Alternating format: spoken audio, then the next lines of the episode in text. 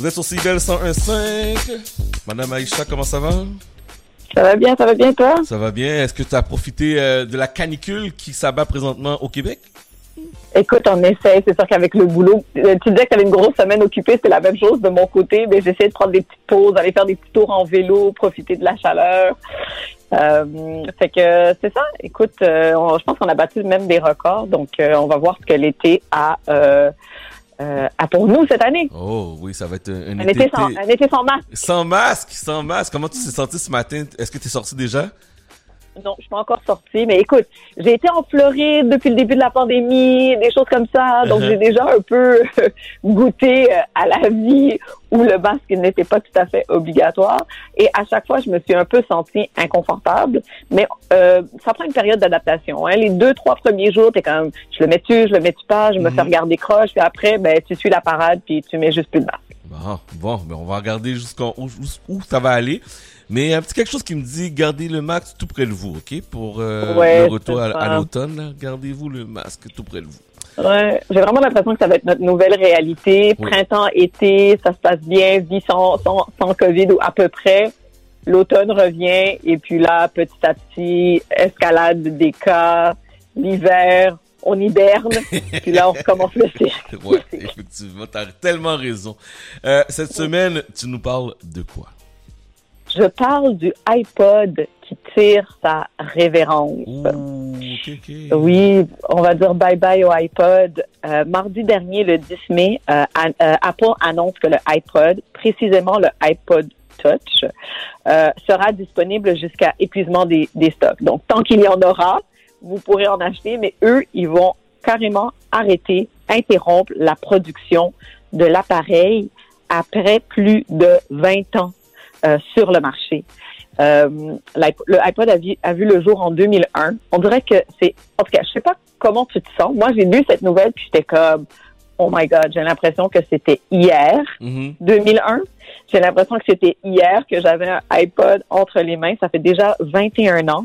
C'est vraiment le premier MP3 baladeur numérique à pouvoir stocker 1000 chansons et avoir une batterie d'une une autonomie de 100 heures. Il y avait à l'époque déjà des baladeurs numériques qui étaient disponibles sur le marché, mais vraiment le iPod est venu tout saboter pour ces compagnies, tout révolutionner à cause de son espace de, stockage, son autonomie de 10 heures et évidemment la plateforme iTunes. Euh, parmi les différentes versions qu'il y avait eu à l'époque du iPod, il y avait le mini, le nano. Ben je me rappelle de ça, c'est vrai. Le, moi, j'avais le, j'avais le mini, moi, le tout petit. J'avais le tout petit, moi j'avais le chapeau, j'avais pas assez d'argent. j'avais le chapeau, ça faisait la job. Il y avait pas d'écran, rien, c'est petit, je pouvais, je pouvais l'amener avec moi partout. Euh, il y avait, mais j'avais pas assez d'argent. En 2011, écoute, en 2011, soit dix ans plus tard, euh, après l'introduction de iPod, euh, Apple détient 70% des parts de marché de MP3 vendues au monde.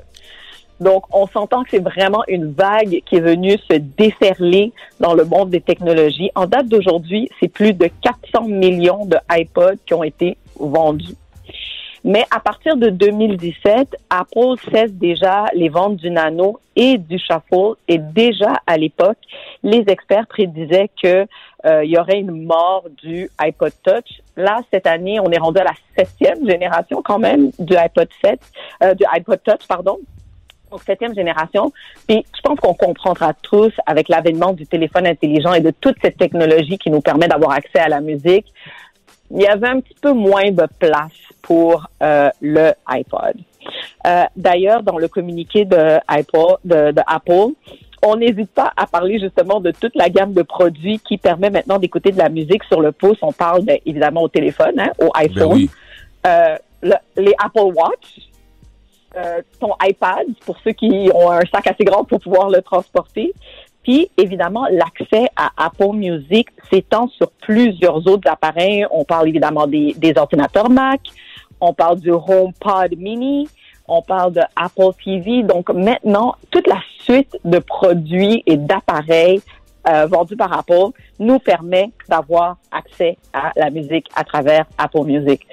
Je sais pas pour toi, Chad, mais on dirait que ça semble, on est à des années-lumière de l'époque où on écoutait la radio, fallait mettre la cassette, fallait appuyer rec au bon moment.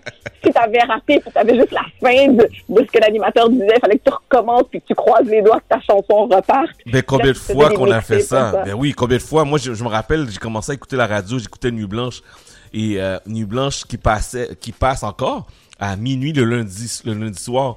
Fait que je mettais ma cassette, j'enregistrais Nuit blanche parce que je voulais pas manquer l'émission, j'allais à l'école le lendemain, mais c'était c'était toute une affaire là. c'était toute une aventure, c'était des heures et des heures. Et puis là c'est ta cassette son bourbe, là faut que tu dépasses le rouleau, que tu tournes avec le crayon. Puis après il y a eu évidemment le Discman qui est arrivé, qui a facilité les choses, mais si tu abuses de ton CD, ben là c'est tout scratché, là tu essaies de mettre la main sur des gens qui font des CD, des mixtapes, puis là tu te retrouves dans ta voiture avec genre des espèces de pochettes à l'infini de CD c'est mal identifié, tu sais plus qu'est-ce qui est quoi. Écoute, on a vécu cette époque, tu te souviens, hein? Ben oui, on très bien. On a vécu cette époque et vraiment, l'avènement des MP3 et du iPod est vraiment venu changer tout ça. Puis replongeons-nous en 2001, OK? Il semblerait-il qu'à l'époque, quand ils ont déployé et révélé le iPod, l'objectif initial, c'était d'inciter les gens à acheter des Macintosh. Bon, je pense que l'objectif était un peu far-fetched. Mhm. Excusez-moi mon anglais. Parce que c'est pas parce que tu vas t'acheter un iPod euh, Shuffle que tu vas finir par t'acheter un Macintosh. Mais pour certaines personnes, le iPod était vraiment le premier dispositif personnel à voir le jour à l'extérieur de l'écosystème de Macintosh. Puis ça permettait aux gens de s'introduire justement dans le monde de Apple. Puis c'est vrai, parce que tu avais comme besoin d'avoir iTunes pour pouvoir mettre tes chansons. Fait que tu commençais à vivre et à, collaborer avec l'écosystème Apple, te familiariser avec ça et t'ouvrir les yeux euh, aux nouveaux produits euh, de la compagnie. Et évidemment, le iPod a inévitablement mis la table pour le iPhone, puis ça a donné l'assurance à la compagnie qui s'était en mesure de continuer à innover et de sortir des nouveaux produits qui répondaient à la demande.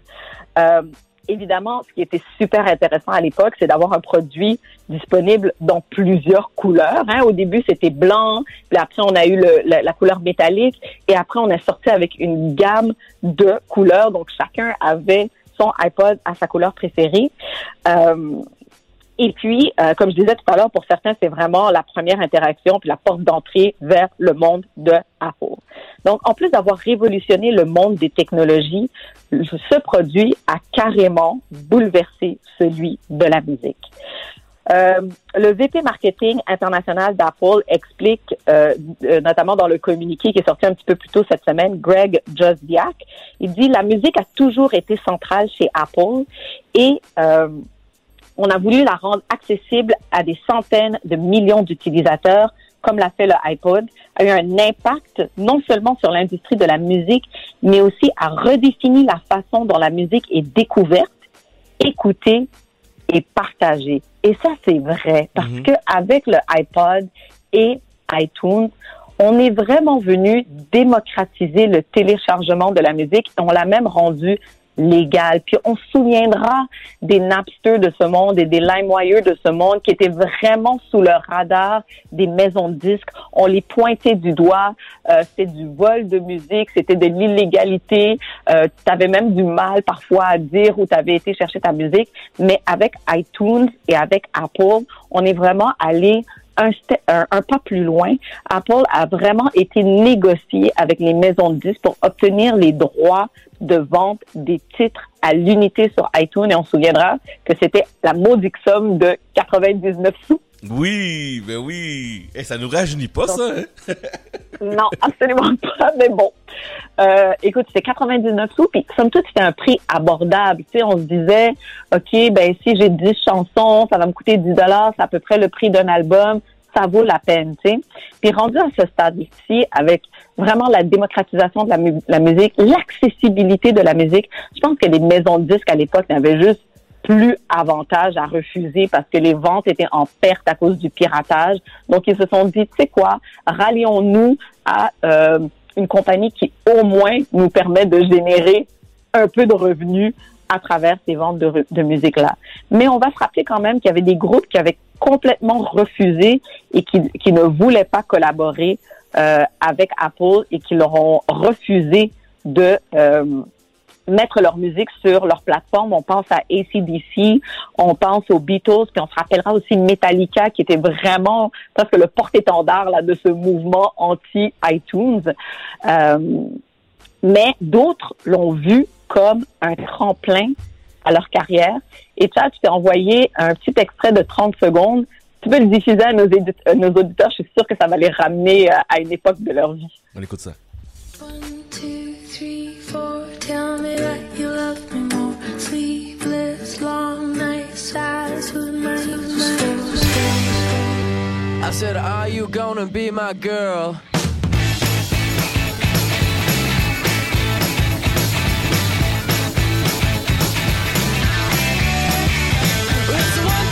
Take my hand and come with me because you look so fine, so fine, so fine, so fine.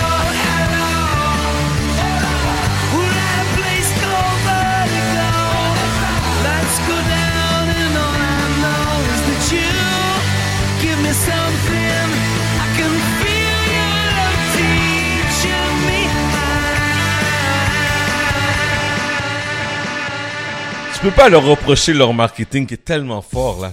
Exactement. D'ailleurs, shout out à DJ Jerry Magic qui m'a fait le mix. et, et, évidemment, grâce à leur marketing béton et surtout les publicités, euh, on a découvert énormément d'artistes à travers ça. On se rappellera en 2003, c'était l'ère des silhouettes, donc avec les, les fonds de couleurs et les silhouettes en noir qui dansaient euh, au rythme de, des différents sons, au rythme des différentes musiques. Et à chaque fois que ça passait, c'est comme, OK, c'est quoi cette chanson? Là, tu vas sur iTunes, puis tu marques un petit peu les, les paroles, puis là, tu finis par découvrir des artistes de cette façon-là. Euh, et à cette époque-là, iTunes est devenu disponible sur PC. Donc ça, ça leur a ouvert une énorme porte euh, de la musique. C'est plus par rapport à l'appareil. Maintenant, c'est vraiment au niveau de la musique. Et en 2004, ils ont même fait une association avec U2. Donc, on a entendu la chanson, euh, un extrait de la chanson Vertigo dans le mix. Donc, c'est vraiment une première association du genre et ça a YouTube, YouTube pardon, à des nouvelles sphères, YouTube qu'on avait peut-être un peu perdu de vue, qu'on avait peut-être un peu oublié, qui sont revenus au goût du jour grâce à cette alliance.